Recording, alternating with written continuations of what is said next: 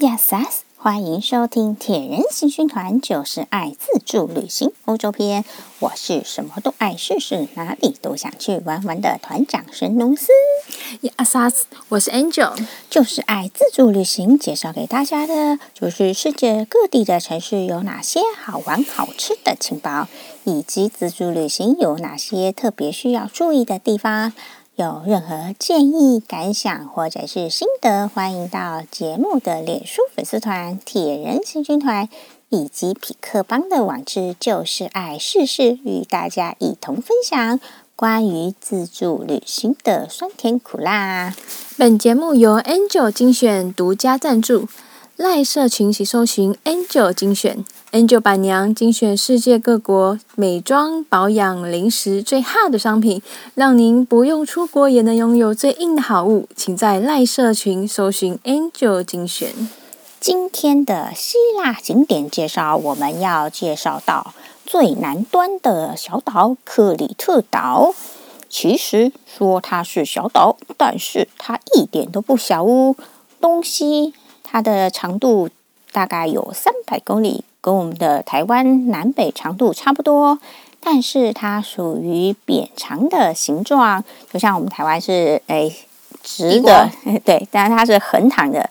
总面积才八千三百多平方公里，可见它的形状是属于非常扁平的样子。那克里特岛呢，就这么的横躺在爱琴岛上面，成为希腊最南端的岛屿哦。不过，尽管面积才三八千三百多平方公里，克里特岛可是希腊群岛中面积最大的岛屿哦。虽然它名气比不上天索里尼跟米克诺斯岛，不过克里特岛也是以历史悠久的米诺亚文明著称于世，也让世界各地的观光客来到了希腊观光的时候，除了圣托里尼和米克诺斯以外，绝大部分的游客也都会选择前往克里特岛呢。不要看克里特岛离首都雅典这么远，就觉得天高皇帝远，这应该是个荒凉小岛吧？哦，no，一点也不哦。其实，特里特岛算起来应该算是希腊文明的发源地哦，就是所谓的古希腊文明。像希腊神话中至高无上的宙斯，他的生长地就是在克里特岛喽。传说，宙斯的父亲克洛诺斯为了取得权力，他推翻了他的爸爸乌拉诺斯。那乌拉诺斯呢？因为被儿子害死啦，在死前诅咒儿子：“你，你也会被你的儿子抢夺王位。”那克洛诺斯娶了雷亚，他生下了数名子女。但是呢，为了怕诅咒成真，克洛诺斯在妻子雷亚一产下婴儿的时候，就把婴儿吞进了肚子里，咕咕噜咕噜。一共吞了三个女儿，两个儿子呢。这故事还真可怕，请勿模仿。再吞这么吞下去也不是办法。雷亚在生产第六胎的时候，她想出一个妙计，她把婴儿给藏了起来，再用一个大石头外面包裹着布匹，假装是新生儿，让老公呜吞下去。那个藏起来的婴儿就是宙斯，他被送到了克里特岛养大。可见呢，克里特岛在希腊神话中具有至高无上的地位，因为那里可是天神之王宙斯他的生长地呢。后来宙斯长大之后，击败了他的父亲，救出了被关在他肚子里面的兄弟姐妹，成为宙众神的之王。在兴盛的时期呢，克里特岛可是统治着雅典呢，哇，真是太厉害了。不过呢，现在克里特岛目前只有六十万人。跟新竹县的人口差不多，土地呢只有台湾的四分之一，却有却只有新竹县的人口这么多哦，可见克里特岛是个地广人稀的小岛呢。那岛上的经济活动呢，以农业为主，像是它的橄榄可是占全希腊产量的一半呢。哇，那真不错呢。嗯，克里特岛它的观光资源也非常的丰富，尤其是以自然风光来著闻名呢。不要看克里特岛只是个扁长的小岛，它可是有全欧洲最深的峡谷呢，就是位在中央山脉地区的萨玛亚萨玛利亚峡谷。一共有十六公里这么长，每年在春天、夏天开放践行的时之间呢，它总是会吸引世界各地的游客前往探索峡谷风光。而我们铁人行军团的参观目的比较注重于古希腊文明它的古迹，对于真正铁真正是铁人形成的峡谷观光，还是有待。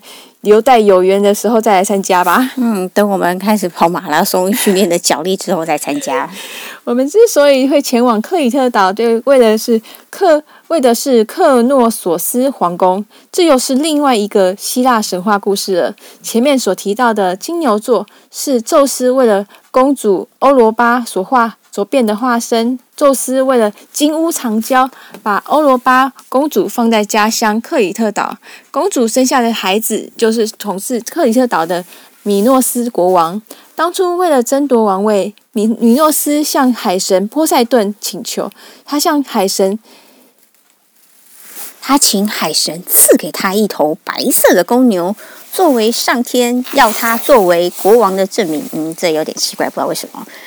那米诺斯他承诺，他也会在当上国王之后，将这头公牛献祭，送作为感谢海神波塞顿。不料呢，当米诺斯真的当了克里特岛上的国王之后，他觉得这个哎白色公牛真是太美丽啦，他舍不得，没有把白色公牛杀死来献祭。海神波塞顿之下一怒之下。嗯，就让他的老婆皇后帕西菲和公公牛共眠，生下了牛头人身的怪物米诺陶洛斯。米诺斯国王下令让知名的建筑师戴达洛斯建造一个设计复杂的迷宫，把米诺陶洛斯关进去。而由于之前米诺斯国王的儿子安德洛格厄格厄斯。在雅典的运动会上获胜，被嫉妒的雅典国王埃勾斯派去杀死马拉松野牛不成，安洛安德洛格勒斯格勒斯反而到了被杀死。米诺斯国王一一怒之下，他就攻打了雅典。雅典落败后，承诺每年都送上七对童男童女，让米诺陶洛斯吃掉。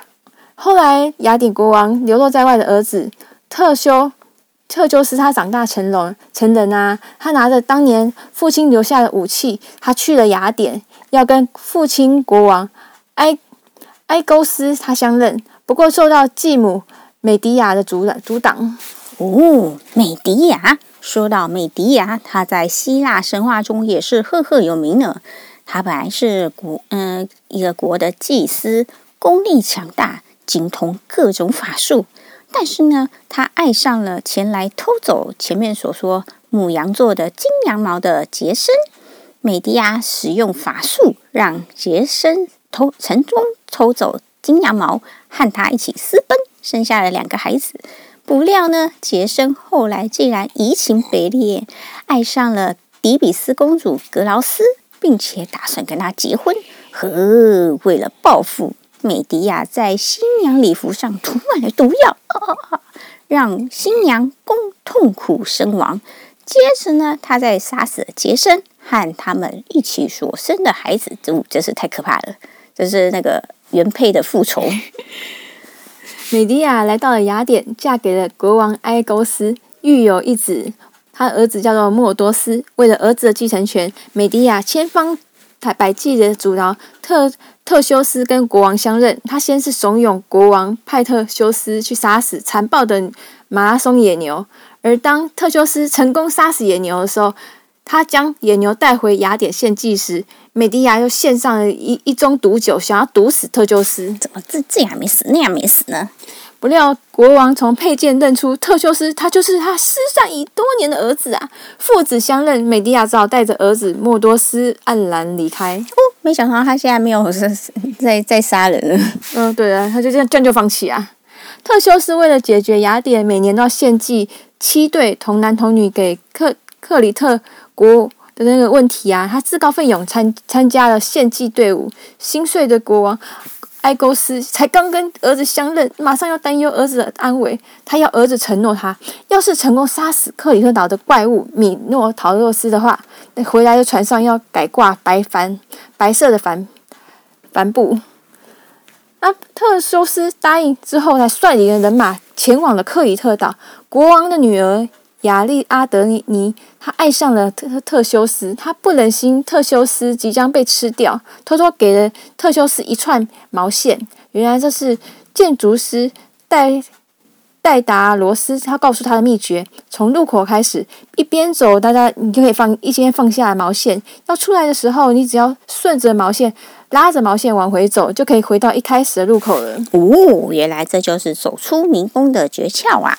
特修斯他率领了族人杀死了怪物米诺陶洛斯，他就顺着毛线走出了迷宫。他带着族人跟公主亚历阿德阿德尼，他逃出了克里特岛。怎么每次都是那种那个公主还是祭司卧底，然后爱上了那个要偷或或者是要完成任务的人，然后最后就跟他那个一起私奔逃跑了。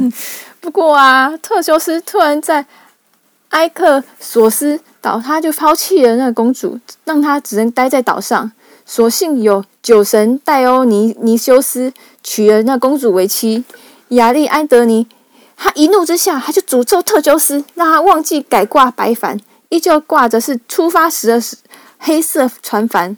而当那个日夜思念的儿子的雅雅雅典国王埃勾斯，他看到了熟悉的船上，他挂着居然是黑色的帆船帆布，他想说他儿子死了，他太难太伤心了，他伤心之下，他就跳到海里面去了。于是这片海洋就被称为爱情海。而在克里特岛上呢，国王米诺斯知道了他的嗯，虽然是奇怪的儿子，但是他。终终究也是他的儿子米诺陶洛斯被特修斯杀死，他还拐了女儿雅丽阿德尼逃走。哎呦，真是有个亏的！对、啊 呃，儿子死掉，然后女儿又逃走。他认为一定是建筑师戴达洛斯泄露了秘密，所以就把建筑师戴达洛斯和他的儿子伊卡洛斯关在了迷宫里。那，嗯，关在那个呃，建筑师可是。很厉害的人物呢，他他和他的儿子伊卡洛斯是逃离了迷宫，但是他们没有船，没有办法离开克里特岛。聪明，然后他的手艺精湛，戴那个建筑师戴达洛斯打造了两对由羽毛和蜡制作而成的翅膀。他警告儿子，千万不能飞得太低。否则，海水的潮湿会影响蜡做成的翅膀，让飞行受阻。而且，可是呢，也不能飞得太高，不然太阳的高热可是会融化蜡。父子俩成功的用翅膀飞了出去。不过呢，在途中，伊卡洛斯由于第一次飞行，感受到的是无尽的速度与自由，感觉像像小鸟的快乐吧，驰骋在天地之中，让他觉得无比的快乐。不知不觉中，伊卡洛斯越飞越高。然后他老爸戴达洛斯却拦阻不了他。太阳的热度果然是融化了蜡做成的翅膀。嗯，所以那个蜡不能经高温哦。伊卡洛斯就这样从高空坠入海中，不幸溺毙，只留下伤心的老妇独自飞回了故乡。哇，没想到克里特岛竟然发生了这么多希腊神话故事呢！这些神话证明了克里特岛很早以前就发明发展了文文明，国力非常的昌盛，强到可以打败雅典，而且建筑精良，还发展了迷宫。这个文明时代被称为是米诺斯文明，主要出现在克里特岛。伊拉克里翁就是当时最重要的城市，现在呢也依旧是希腊重要的商业中心。原来伊拉克里翁是当时首都克里克诺索斯的外港。后来米诺斯米诺斯文明没落之后呢，克诺索斯就淹没在荒烟蔓草之中。倒是伊拉克里翁凭借本身优越的港口条件，先后经历了阿拉伯帝国啦、拜占庭帝国还有威尼斯帝国的统治呢。虽然前面提到这么多希腊神话都围绕着米诺斯。但由于米诺斯文化已经没落了，当时的皇宫不见天日，因此一直以为都只是神话故事。不过，所幸有前面所提到的挖掘出阿加农、阿加曼农面具的德国商人海因里斯，他准确的预测克诺索斯就是当年米诺斯皇宫的所在地。不过，可惜当时没有跟主地主协调好，海因里斯里希他就暴汗过世了。所幸呢，后续有英国考古学家亚瑟·埃文斯爵士，他不放弃，果真是找到了克诺索斯皇宫的遗址，也让我欧洲文明史他就往前提前了一千年了呢。考古文明证明呢，米诺斯文化它最早起源于西元两千，西元前。两千六百多年，相当于我们的炎帝时代。天呐，炎帝也就是炎黄子孙的炎帝耶，那该是多么早的时候啊！哇，好早哦！而他繁盛时期是在西元前两千年，相当于我们的夏朝时。